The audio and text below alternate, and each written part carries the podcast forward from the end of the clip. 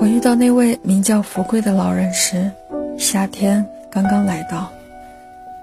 那天午后，我走到了一棵有着茂密叶子的树下，看到近旁田里有一个老人和一头老牛。这位老人后来和我坐在了那棵茂密的树下，在那个充满阳光的下午，他向我讲述了自己。这辈子想起来也是很快就过来了，过得平平常常。我爹只问我光宗耀祖，他算是看错人了。我啊，年轻时靠着祖上留下的钱风光了一阵子，往后就越过越落魄了。可寿命长，我认识的人一个挨着一个死去，我还活着。孙子死后第二年，看看自己还能活几年。我觉得牛还是要买的，牛是半个人，它能替我干活。闲下来时，我也有个伴，心里闷了就和它说说话，牵着它去水边吃草，就跟拉着个孩子似的。买牛那天，我把钱揣在怀里，走着去新丰，那里是个很大的牛市场。路过临近一个村庄时，看到晒场上有一群人。走过去看看，就看到了这头牛。他趴在地上，歪着脑袋，吧嗒吧嗒掉眼泪。旁边一个赤膊男人蹲在地上，霍霍地磨着牛刀。围着的人在说：“牛刀从什么地方刺进去最好？”我看到这头老牛哭得那么伤心，心里怪难受的。想想做牛真是可怜，累死累活替人干了一辈子，老了。力气小了，就要被人宰了吃掉。我不忍心看它被宰掉，便离开晒场，继续往新丰去。走着走着，心里总算放不下这头牛。他知道自己要死了，脑袋底下都有一滩眼泪了。我越走，心里越是定不下来。后来一想，干脆把它买下来。我赶紧往回走，走到晒场那里。他们已经绑住了牛角，我挤上去对那个磨刀的男人说：“行行好，把这头牛卖给我吧。”赤膊男人手指试着刀锋，看了我好一会儿才问：“你说什么？”我说：“我要买这牛。”他咧开嘴嘻嘻笑了，旁边的人也哄地笑起来。我知道他们都在笑我。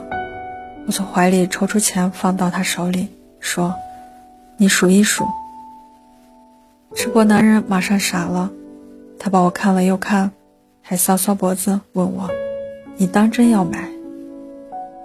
我什么话也不去说，蹲下把牛角上的绳子解了，站起来后拍拍牛的脑袋。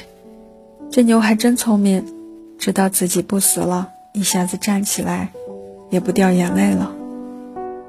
我拉住绳，对那个男人说：“你数数钱。”那人把钱举到眼前，像是看看有多厚。看完，他说：“不数了，你拉走吧。”我便拉着牛走去，他们在后面乱哄哄的笑。我听到那个男人说：“今天核算，今天核算。”牛是通人性的。我拉着他往回走时，他知道我救了他的命。身体老往我身上靠，亲热的很。我对他说：“你呀，先别这么高兴。